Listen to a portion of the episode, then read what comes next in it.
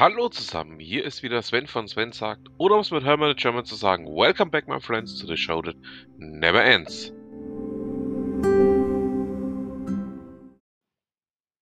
Und damit herzlich willkommen zur Ausgabe Nummer 4 unseres kleinen Crypto Talks. Ja, dann würde ich sagen, fangen wir doch gleich mal an. Ja, meine Lieben, es ist wieder Dienstag, es ist wieder Crypto Talk Zeit.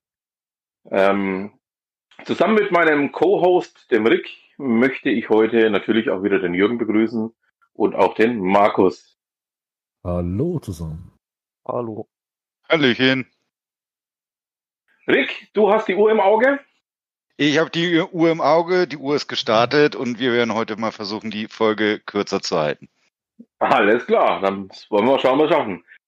Ja gut, ähm, ich habe dann auch gleich ein Thema, was ich einwerfen möchte. Ich habe gestern ähm, eine Schlagzeile in einer großen Zeitung mit vier Buchstaben gelesen, deren Name ich jetzt nicht erwähnen werde, ähm, in dem es darum ging, dass man Elon Musk doch mittlerweile schon anbettelt, er möge doch bitte keine Tweets mehr absetzen ähm, zu irgendwelchen Kryptos, weil die dann entweder ähm, in den Himmel steigen, also ähm, zu dem Mond gehen, oder aber eben komplett in den Boden rauschen. Ja, finde ich jetzt ähm, mal einen spannenden Punkt, den wir mal ansprechen sollten. Jungs, was habt ihr?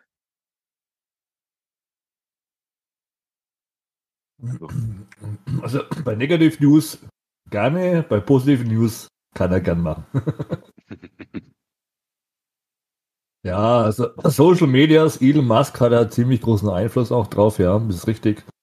Wird was äh, gepostet, was positiv ist, wird in den Himmel gelobt, wenn was Negatives gepostet wird, äh, wenn man da ein bisschen erst, ist man erstmal ähm, ziemlich negativ eingestellt äh, aktuell, aber ich sag mal einfach, man merkt einfach, dass zu viele Leute dann auch dann in dem Markt dabei sind, die sich durch solche Sachen einfach zu sehr beeinflussen lassen und nicht dann diese typischen Krypto-Holder, die es schon seit zwölf Jahren gibt, oder also zehn Jahren, je nachdem. Wie lange gibt es Bitcoin, glaube ich, genau, ich bin mir immer ganz hundertprozentig sicher. Also das ähm, White Paper kam 2008 raus. 2008, genau, okay, das heißt im Endeffekt 13 Jahre dann langsam, ähm, ist eigentlich dann, ähm, ja, man merkt einfach, dass die, die Masse an Menschen mit dazu, dazu stoßen und auch große Blätter ähm, auf, also nicht aufrufen möchte ich jetzt nicht sagen, aber halt Schlagzeilen bringen, die den Markt ein bisschen stören können, auch in den letzten Tagen, aber man darf sich da einfach nicht beeindrucken lassen, einfach das ganze Kon Kon Konzept oder Konstrukt einfach dann durchziehen. So, meines Erachtens, weil, äh, weil einfach, ähm, ja, durch den Tweet ist einfach, der, der Markt, der seit zwölf Jahren, 13 Jahren jetzt langsam besteht, einfach nicht, nicht änderbar. Also ich muss sagen, ich persönlich, ich kann es irgendwie nicht so ganz nachvollziehen, wieso ähm, dem seinen Tweets jetzt irgendwie so viel, so viel Einfluss zugesprochen wird, weil, weil ich persönlich sehe die Tweets vom Elon Musk jetzt nicht als irgendwie eine Art Marktbeeinflussung, damit er irgendwie den Preis nach unten drückt, um nochmal günstig kaufen zu können, sondern eher eher, dass es für seine Firma wirklich Marketing ist, weil er prangert ja die Thematik an, dass ähm, durch das Meinen von Bitcoins, dass da sehr viel Energie verbraucht wird, ähm, dass das im Kontext von Klimawandel und so, dass das ja ein bisschen problematisch ist. Deswegen erschafft er jetzt quasi im, im Marketing ein Problem. Und dann im nächsten Zug, was wahrscheinlich in der Zukunft kommt, sagt er dann, hey, das ist das Problem, ich habe es euch ja schon mal aufgezeigt. Aber wir von Tesla bieten auch die Lösung ne, mit Solarzellen plus dann ähm, Akkus, in denen man das speichern kann. Also ich behaupte, dass der da Marketing macht und jetzt nicht eh irgendwie so den, den Markt groß beeinflussen will. Genau. Finde ich genauso und bin ich bei Markus dabei. Marketing ist das eine. Ähm, diese, diese, was er, was eine kurze, große Zeitschrift vor kurzem gebracht hat, Schlagzeilen wie das Bitcoin-Mining kostet genauso viel Strom wie Holland in einem Jahr verbraucht. Ich finde die Schlagzeile sehr ähm, komisch. Ich hätte lieber den äh, südafrikanischen Staat genommen. Da könnte man sagen, äh, Bitcoin Mining braucht, verbraucht zehnmal so viel Strom wie in, Land in Südafrika. Aber äh, weltweit gesehen äh, sind es 0,5 Prozent, wenn man sich das Ganze mal entgegenrechnet, was das Bitcoin Mining an Strom aktuell äh, frisst. Und ähm, aber ist auch aus dem Grunde auch äh, andere Währungen oder andere äh, Plattformen wie Ethereum eben anders schaffen, weil sie einfach A, weniger Zeit brauchen, weniger Rechenleistung brauchen, um das Ganze zu realisieren. Und da sind wir schon wieder mal wirtschaftlicher. Aber ich sage auch immer, man kann das Ganze natürlich als Deutscher, äh, sag jetzt mal, oder in Europa lebende, äh, ist dieses Bitcoin-Mining im Gegensatz zum Stromverbrauch von Holland, uh, da kann man ja wieder was Gutes, äh, gute Schlagzeile bieten. Äh, weltweit gesehen mit 0,5 Prozent äh, Stromverbrauch äh, zum gesamtweltweiten Stromverbrauch. Äh, es ist natürlich keine große Schlagzeile. Da ist die Frage, ist man Schlagzeilen lustig oder schaut man einfach mal über den Tellerrand und informiert sich einfach mal? Ähm, als Aspekt noch damit rein, weil Markus eigentlich ja sagte eingings, ähm, dass er ja nicht so viel Einfluss hat auf, äh, mit seinen Tweets auf den Kryptomarkt. Ähm, nee, ich, ähm, ich habe gesagt, ich verstehe es nicht. Ja, also sagen wir, formulieren wir es so, wir verstehen es nicht, ja, gehe ich mit, also ich verstehe es persönlich auch nicht. Ich finde es komisch, wie ein Mann ähm, so doch recht viel Einfluss halt darauf nehmen kann. Aber man sollte jetzt auch bei dem letzten, äh, jetzt, was am 16. Mai, was er ja getweetet hat, wegen äh, dem Stromverbrauch, worauf Jünger jetzt noch gerade eingegangen ist, ähm, sollte man ja nicht vergessen, dass daraufhin ja auch noch was gefolgt ist. Also es war ja nicht Elon Musk jetzt alleine, der dafür gesorgt hat, dass jetzt alles in den Keller geht, sondern da passieren ja jetzt gerade mehrere Dinge noch im Hintergrund. Also es ist ja nicht der einzige Grund, ähm, sondern da sind ja auch noch die, die in der USA, dass die ähm, ja jetzt das wegen der Geldwäsche da noch irgendwelche Sachen jetzt sehen, dass man halt Geld verschwinden lassen kann in der in diesen Kryptowährungen. Und äh, genauso hat China ja auch einen, einen Bann ausgesprochen für Unternehmen, ähm, die den Handel mit Kryptowährungen anbieten, wenn ich das richtig im Kopf habe. Also das hat ja auch, das trägt ja auch dazu bei, ähm, dass es momentan ja auch immens sinkt. Und nicht nur Elon Musk alleine ist ja schuld daran, sage ich mal, dass jetzt momentan alles ein bisschen in den Keller geht. Was ja, aber man, man hypt ihn, man hypt ihn da so ein bisschen, ähm, weil er ja auch ähm, ja mit SpaceX und mit ganz vielen anderen Projekten wie Tesla wie diesen ähm, Batteriefabriken, die er da ja jetzt auch baut ähm, und ähnlichen Themen, ähm, ja immer so ein bisschen auch der, der Liebling der, der Presse ist. Ähm, ich denke, das ist auch damit zu tun. Ich meine, ich bin ja auch ein Elon Musk Fanboy, das gebe ich ehrlicherweise zu, wenn ich auch nicht unbedingt gerade eben seinen Empfehlungen folge, was so Finanzier äh, Finanzthemen angeht, aber ähm, ich, ich finde es halt einfach ähm, schon spannend, ähm, dass man ja gerade eben ähm, aus gewissen Bereichen der Presse heraus an seinen Lippen hängt und ähm, seine, seine Hardcore-Fanboys, die ja da auch ähm, sofort, wenn er nur zuckt, ähm, sofort entweder Bitcoin kaufen, Ethereum kaufen oder sonst was kaufen. Das ist schon spannend, muss ich ganz ehrlich sagen, ähm, dass die Leute dann ähm, ihm auch so hörig sind.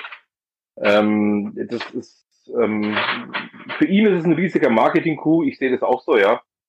Aber ähm, es ist auch so ein bisschen beängstigend, ähm, in welchem Markt oder welche Marktmacht er mittlerweile dadurch entwickelt hat. Also das ist schon auch ein Zeichen aus meiner Sicht, ähm, dass er ziemlich genau weiß, was er da tut. Und ähm, bei ganz vielen anderen Leuten manches Mal den Eindruck hat, die suchen nur irgendjemanden, dem sie folgen können. Ähm, ich ich würde ich würd ihn jetzt nicht auf eine Stufe mit äh, Stephen Hawking setzen oder äh, Albert Einstein, aber er ist momentan echt einer von den äh, Menschen auf der Welt, die zum einen ja auch die Massen bewegen können und halt auch ihr Geld ähm, reinvestieren und vielleicht auch das eine oder andere für die Zukunft machen, auch, auch die Menschheit auch wahrscheinlich voranbringen. Also wie das äh, ähm, Projekt halt mit dem ähm, Raumfahrtprojekte, die er ja mit unterstützt hat oder die er momentan ausschließlich unterstützt für die USA. Also er ist da schon echt ein Vorreiter, muss man schon so sagen, aber nichtsdestotrotz finde ich es bemerkenswert, ähm, wie viele Leute sich von ihm auch beeinflussen lassen, weil das, was ja auf dem Kryptomarkt passiert, ist ja nicht, weil er jetzt sagt, es ist irgendwie, das ist schlecht oder das ist gut, sondern die Leute reagieren darauf, was er ja sagt, was er schreibt. Also das ist ja der Hintergrund. Richtig, richtig genau, das ist ja das, was ich auch sage. Ähm, die Leute hängen im Endeffekt an seinen Lippen ähm, und ähm, wenn er zuckt, dann äh, zuckt der ganze Markt, kann man mittlerweile sagen. Ähm, und das ist das, was also ich ähm, zum einen bemerkenswert finde.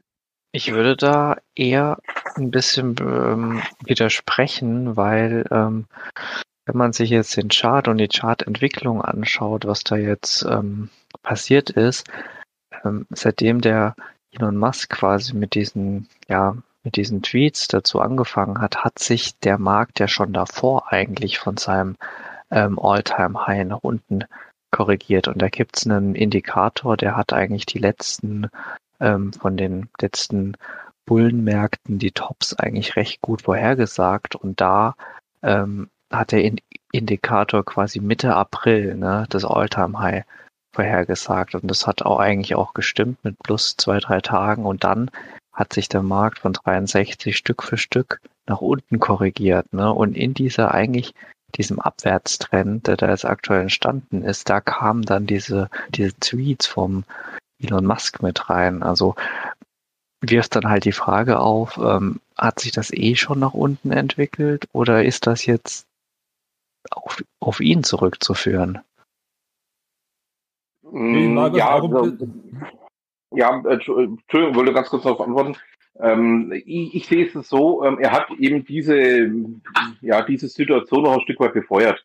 Das ist das, worauf ich nicht hinaus will. Also er hat ähm, im Endeffekt den Trend erkannt und hat den Trend dann auch noch äh, befeuert. Das ist das, was ich jetzt damit eigentlich auch, auch sagen wollte. Das kam vielleicht falsch rüber, aber ähm, er hat aus meiner Sicht ähm, ja im Endeffekt auf das reagiert, was tatsächlich passiert und hat es halt einfach ähm, durch seine Tweets noch ein Stück weit verstärkt. Zumindest kommt es bei mir so rüber.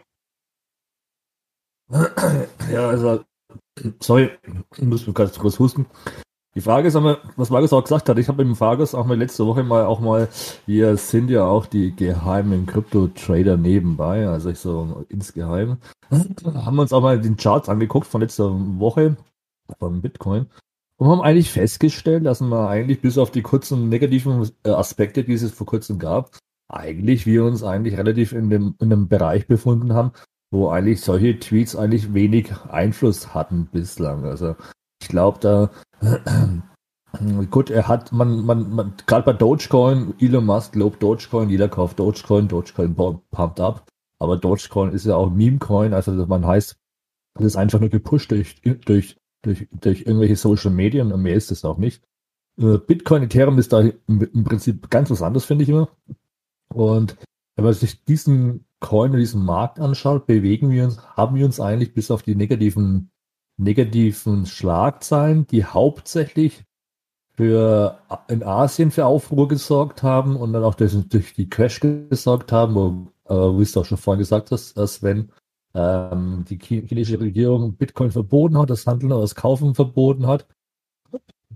Aber die News sind, sind nichts Neues gewesen. Die News gab es 2013, gab es einen Crash, gab es 2017, gab es einen Crash, gab es jetzt 2021, gab es jetzt wieder einen Crash.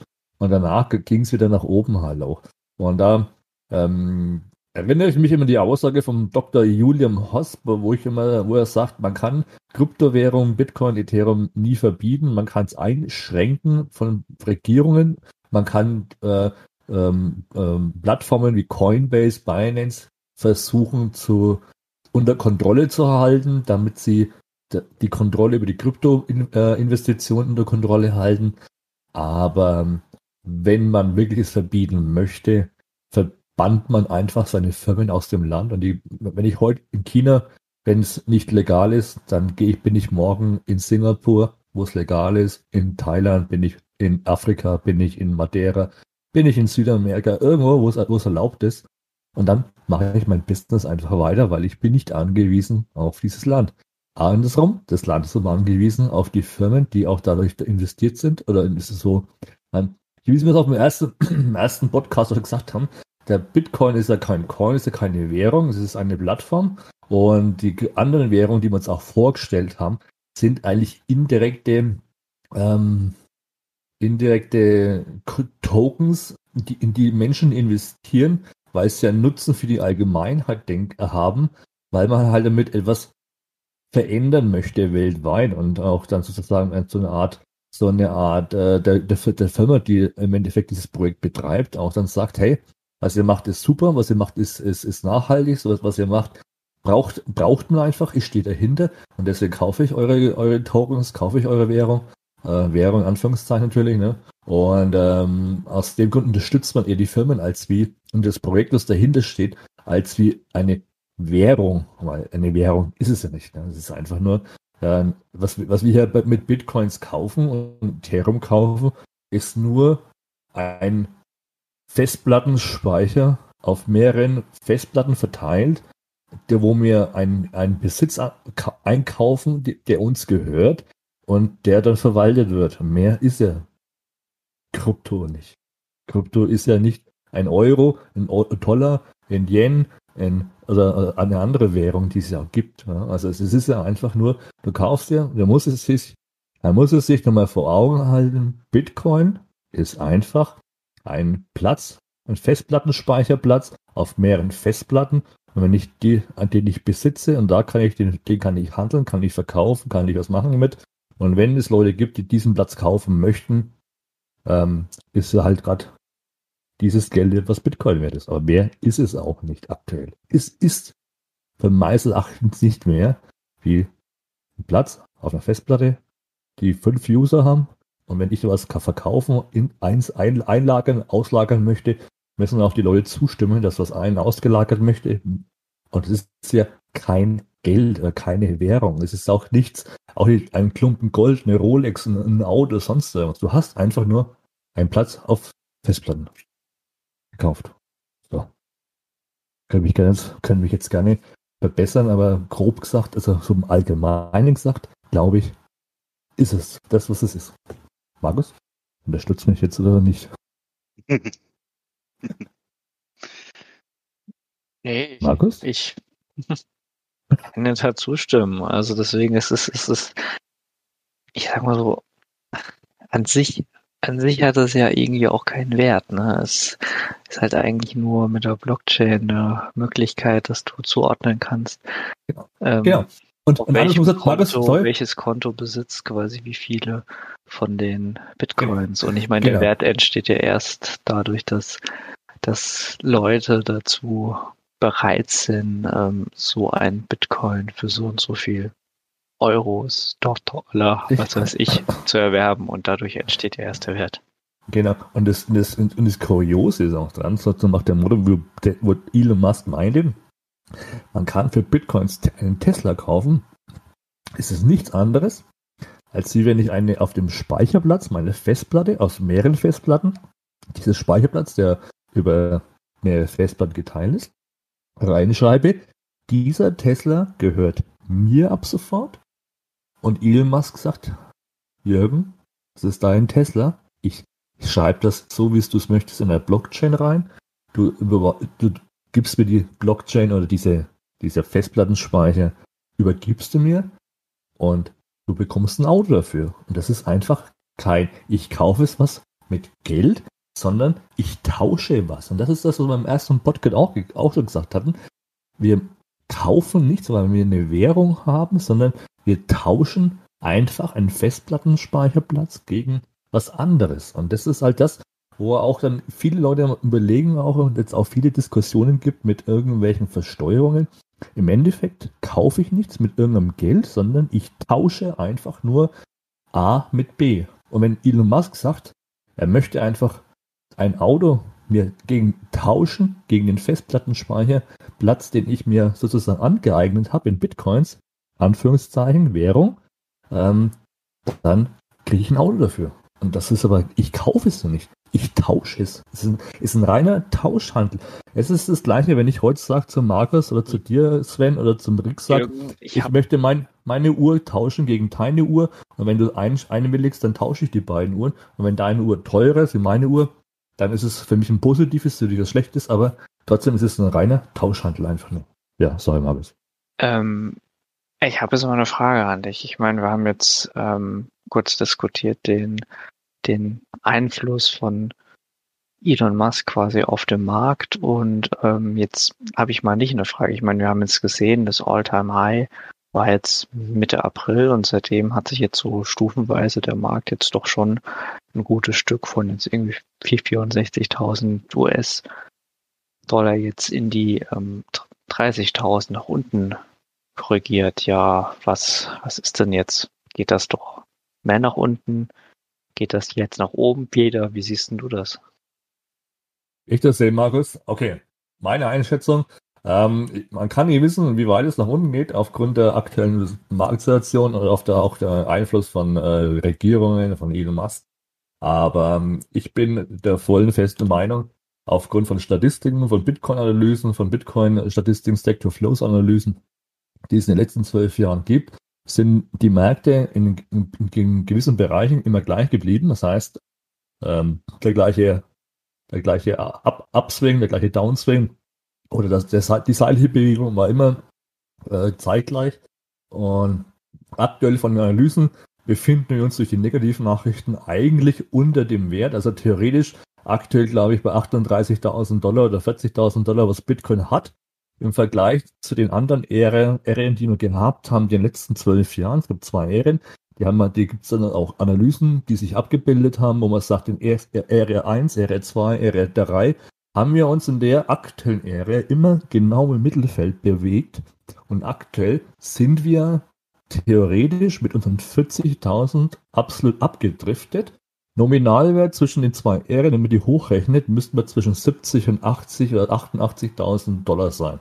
Das heißt, wir sind eigentlich, sind eigentlich, ja, also 50, also 100, wir müssen eigentlich einen Push machen von 100 Prozent um auf dieses Nominal, dieses Zwischendrin, zwischen diesen beiden Ehren aus den zwölf Jahren einfach, da wo wir drin waren, wieder reinzukommen, müssten wir jetzt eigentlich einen Push machen von 100 Prozent. Und 100 Prozent den Push äh, müsste jetzt eigentlich theoretisch kommen, weil rein kalkulatorisch müsste bis zum Mitte September dann dann der All-Time High kommen. Das heißt, All-Time High, der müsste sich dann sozusagen, ähm, zu, wenn man die Ehren voneinander gleicht, Ära 1, 2 und 3, wo wir jetzt auch drin sind bei Ära 3, müssten wir dann so ungefähr bei 150.000 Dollar sein.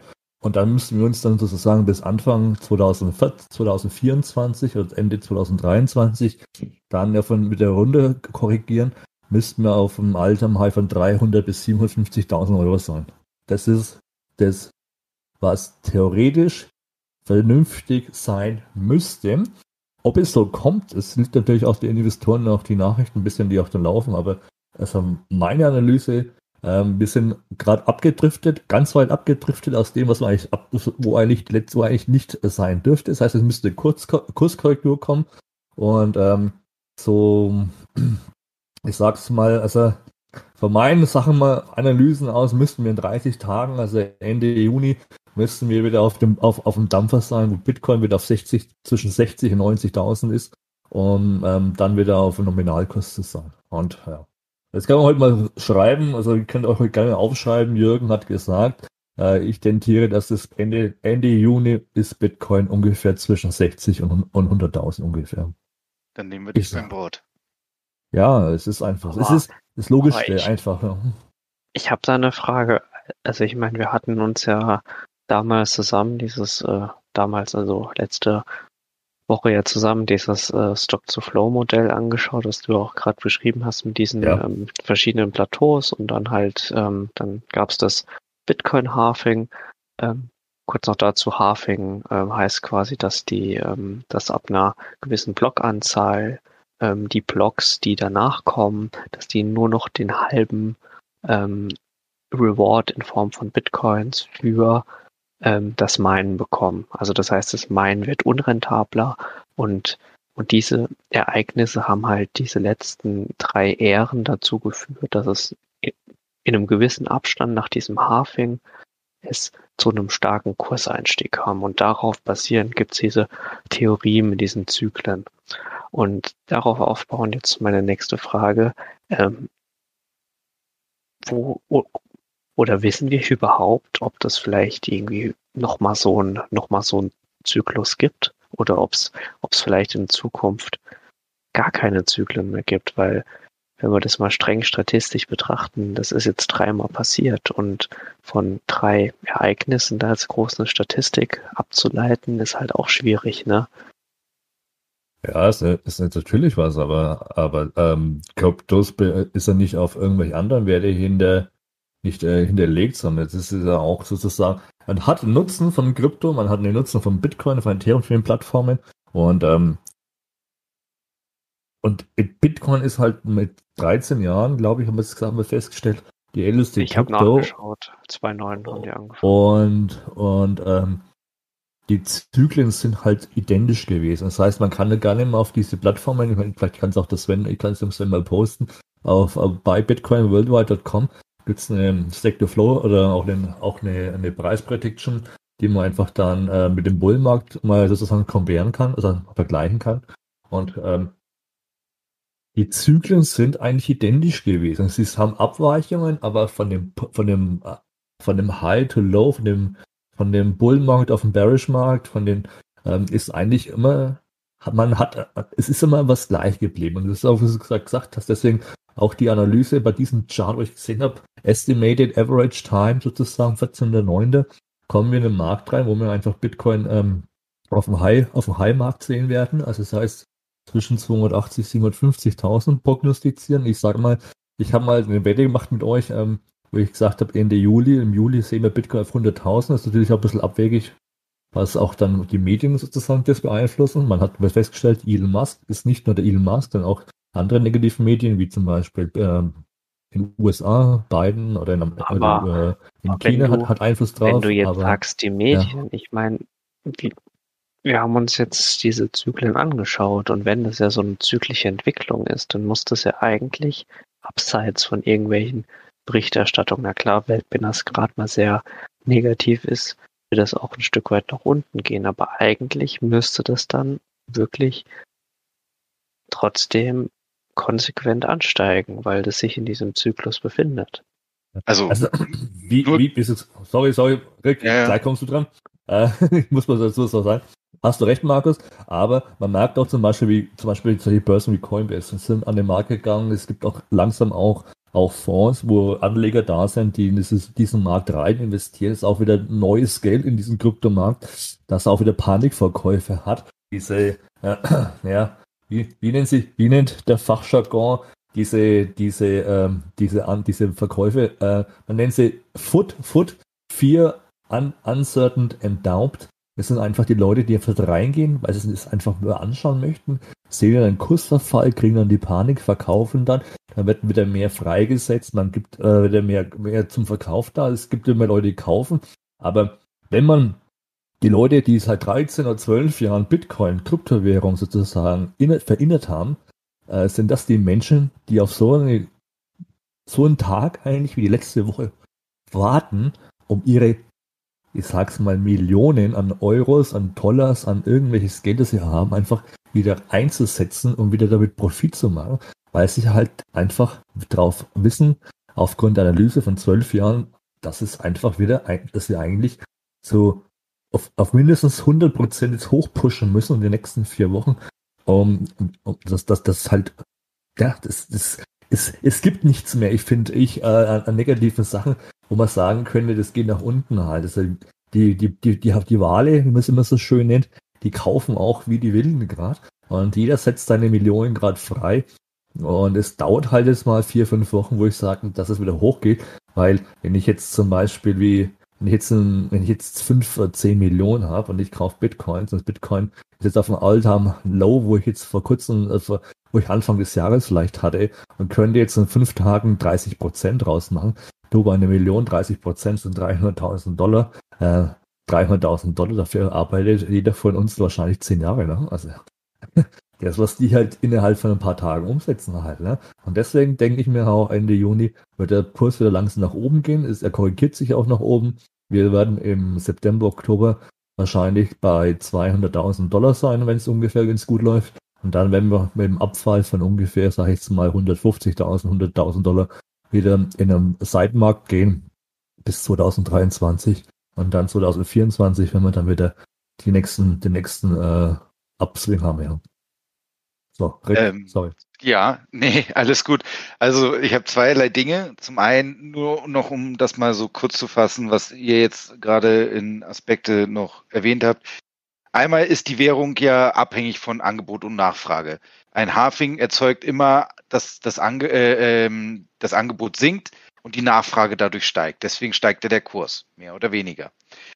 Zusätzlich ist, die, ist jede Währung oder jetzt der Bitcoin im, im Speziellen ja abhängig von irgendwelchen ähm, Tweets von Elon Musk oder was passiert in China, was passiert in den USA, also auch von ähm, Schlagzeilen und so weiter.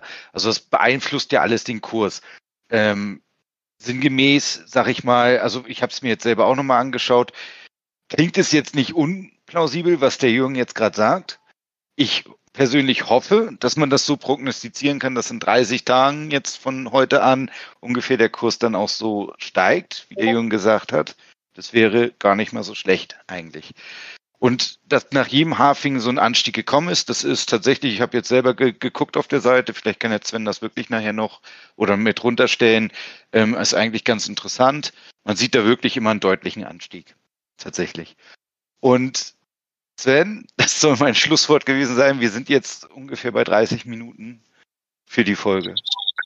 Okay. Also ich würde ähm, ich würde noch gerne eine Alternative zu dem vom Jürgen vorstellen, quasi die ähm, gegenteilige Prognose. Wollen wir das vielleicht in der nächsten Folge machen?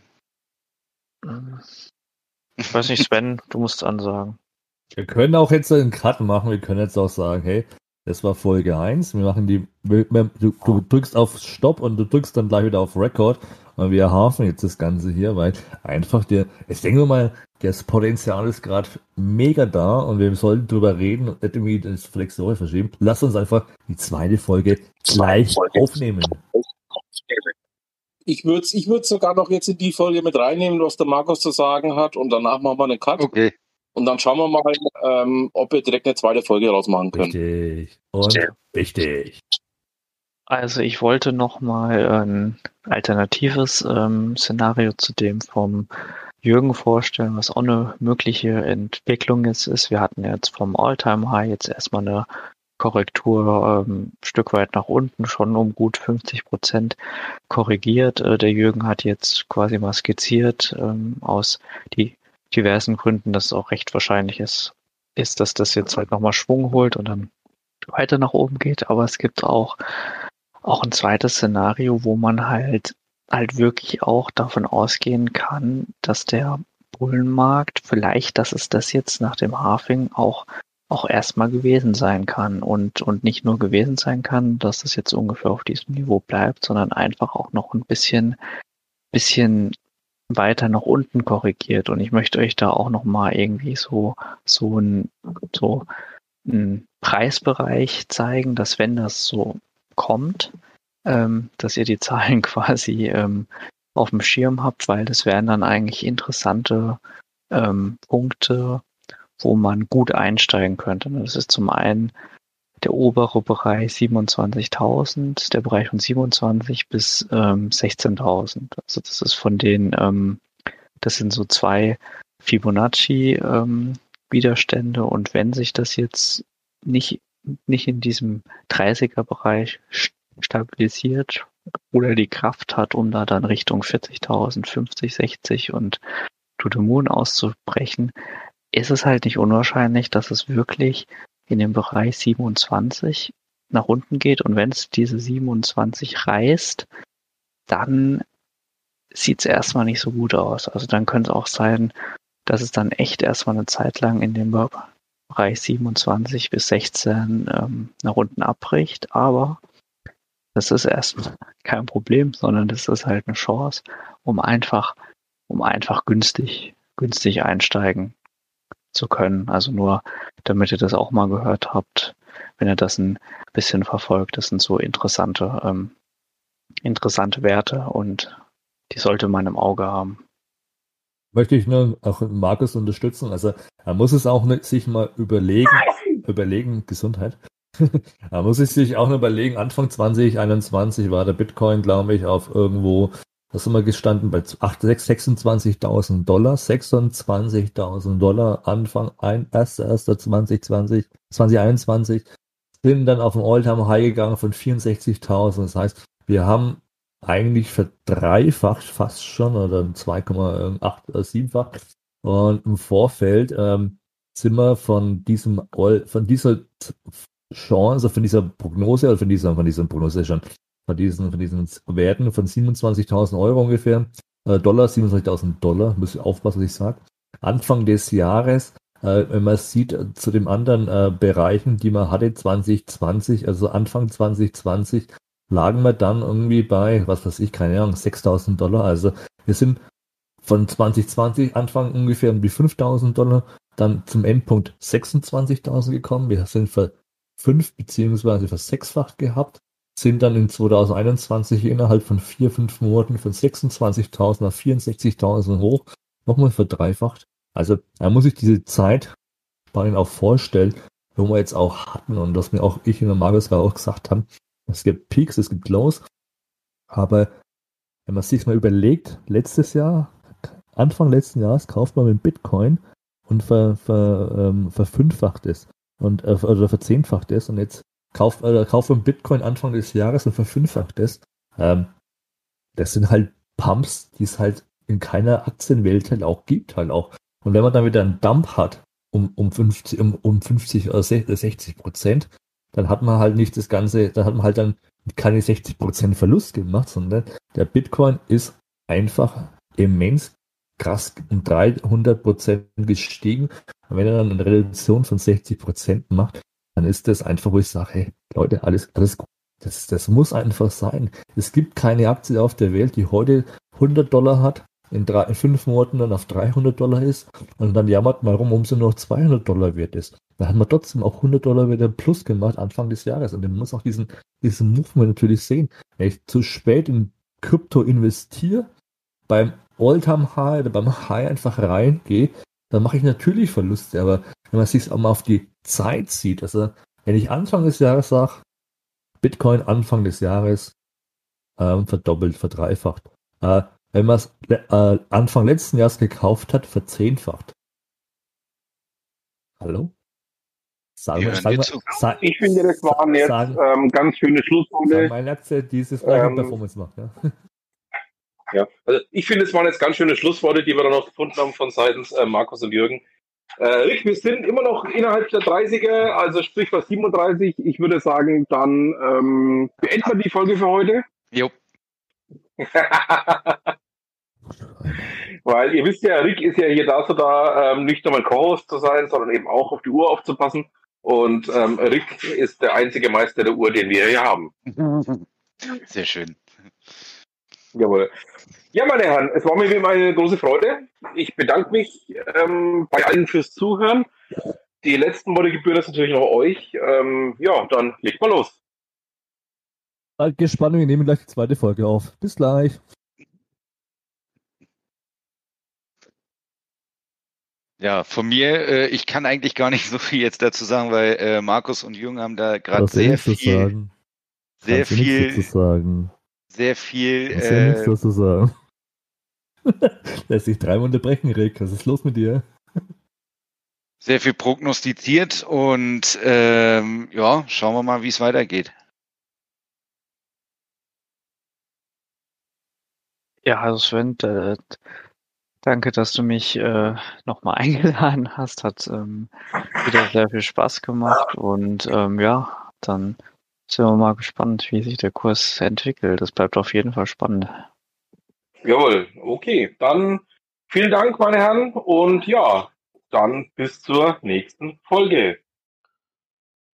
Und dann bleibt mir auch nur noch zu sagen, vielen Dank fürs Zuhören und was immer Sie machen, machen Sie es gut.